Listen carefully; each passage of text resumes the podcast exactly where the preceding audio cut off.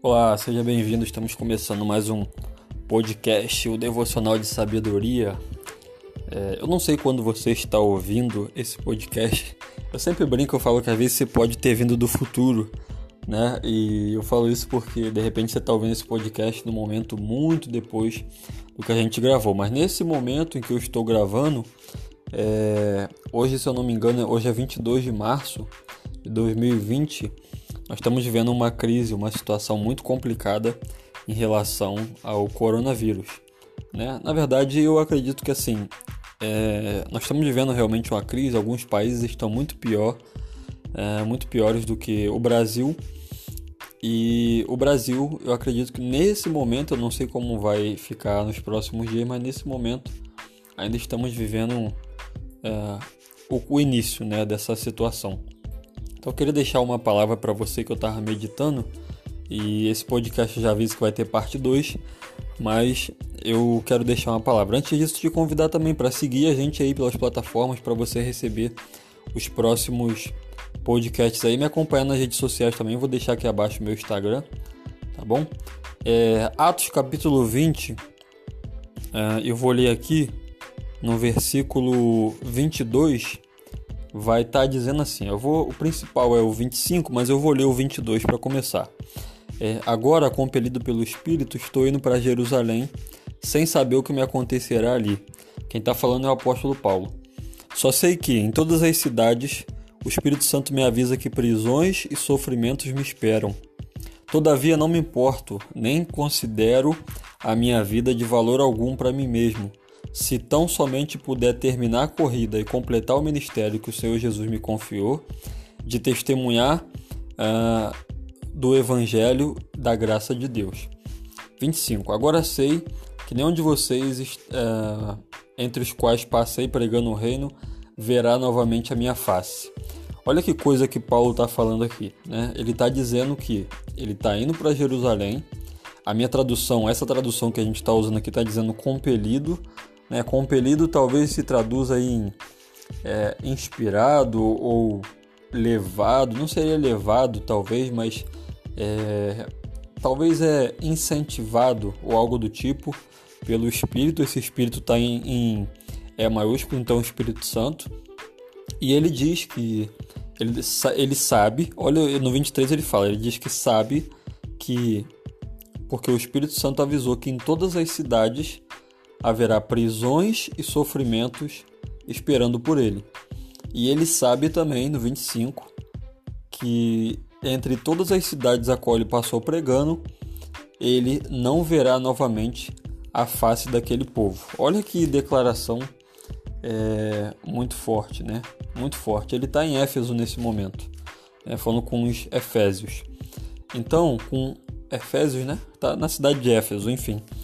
E no versículo no versículo capítulo 21, versículo 12, vou ler o 11 também, ele vai dizer assim, ó: Vindo ao nosso encontro, olha só, um profeta, vou ler aqui, deixa eu voltar um pouco antes.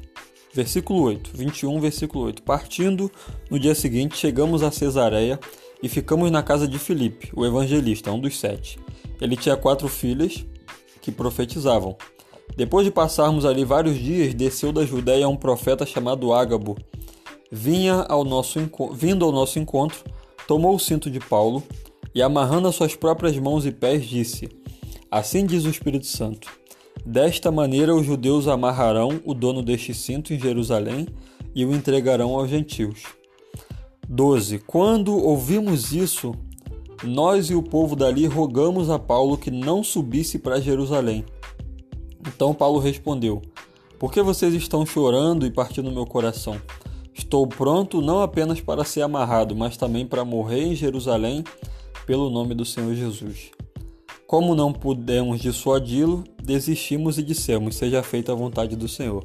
Você vê que aqui, por pelo menos duas vezes, é, tentaram barrar, entre aspas, né, ou aconselhar Paulo que não fosse a Jerusalém, ele estava em Éfeso é, aconselhá-lo para que ele não fosse em Jerusalém, porque ele seria preso e sofreria lá. Mas ele mesmo fala assim: Olha, eu estou pronto até mesmo para morrer, se for necessário. E aliás, eu sei que eu não vou ver mais o rosto de vocês. Olha que declaração forte. Imagina você, é uma pessoa fala para você, não vai, não vai para esse lugar porque é, você vai sofrer, as pessoas vão te maltratar e você fala, olha, eu já sei que eu não vou mais te ver, eu vou morrer. Olha que declaração. E aí, é, no versículo 17, ele chega em Jerusalém, eu vou resumir aqui, né? É, e aí tem a festa ali dos judeus. Ele foi, se eu não me engano, para a festa de Pentecostes, se eu não estou enganado aqui. E basicamente o que aconteceu lá foi que é, Paulo foi preso, tá? Paulo foi preso, ele vai dizer aqui no, no versículo 27, quando já estavam para terminar os sete dias, alguns judeus da província da Ásia, vendo Paulo no templo, agitaram toda a multidão e o agarraram, gritando Israelitas, ajudem-nos! Este é o homem que ensina a todos em toda parte contra o nosso povo, contra a nossa lei e contra este lugar. Além disso, ele fez entrar gregos no templo e profanou esse santo lugar. Então, eles ali é, fizeram uma, um ajuntamento para poder prender Paulo. O que, que isso tem a ver com o tempo que a gente está vivendo hoje? Né? Fazendo essa para um podcast, essa longa introdução aqui tem a ver simplesmente o seguinte: onde essa crise vai nos levar? Esse é o questionamento que eu faço. Onde toda essa situação que nós estamos passando vai nos levar? Eu quero dizer algo para você que é o seguinte: eu acredito que uma, uma palavra da parte de Deus que é o seguinte: essa crise só pode te levar para um lugar, ao propósito que Deus tem para tua vida.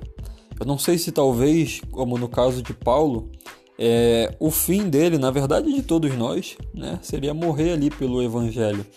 Mas existe algo que aconteceu muito antes dele morrer pelo Evangelho, eu vou falar um pouco mais é, isso na parte 2, mas olha o que aconteceu, por exemplo, é, no capítulo 23, versículo 11, diz assim, ó, Na noite seguinte o Senhor, pondo-se ao lado dele, disse, Coragem, Assim como você testemunhou a meu respeito em Jerusalém, deverá testemunhar também em Roma.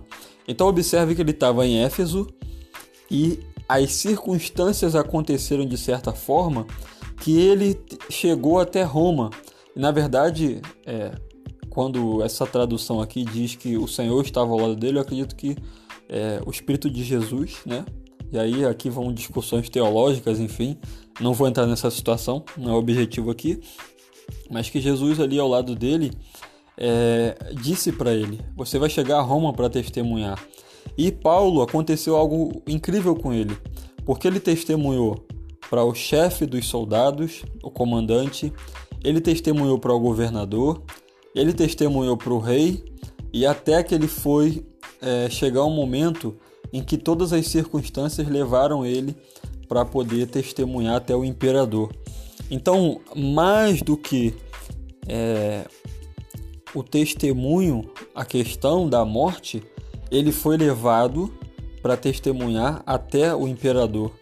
Ou seja, quem poderia entrar num, numa cadeia romana, né? A cadeia que eu digo não é cadeia de prisão, mas quem poderia entrar na hierarquia romana e evangelizar esses grandes homens que eram líderes romanos?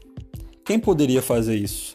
Paulo só foi até lá, só conseguiu fazer isso porque ele, em determinado momento, ele disse assim: Olha, eu sou um cidadão romano. Vocês estão me prendendo, mas vocês não estão sabendo que eu sou um cidadão romano. E isso fez com que, por ele ser um cidadão romano, ele fosse preso e fosse julgado, porque um cidadão romano não poderia ser espancado é, sem que fosse julgado, porque pela lei de Roma, é, Roma dava o direito a todo cidadão de fazer a sua defesa na frente dos seus acusadores dentro de um tribunal. Então os judeus, eles simplesmente espancaram Paulo e Paulo foi preso, é, foi retirado da multidão. Tá? Você pode ler isso aí no livro de Atos.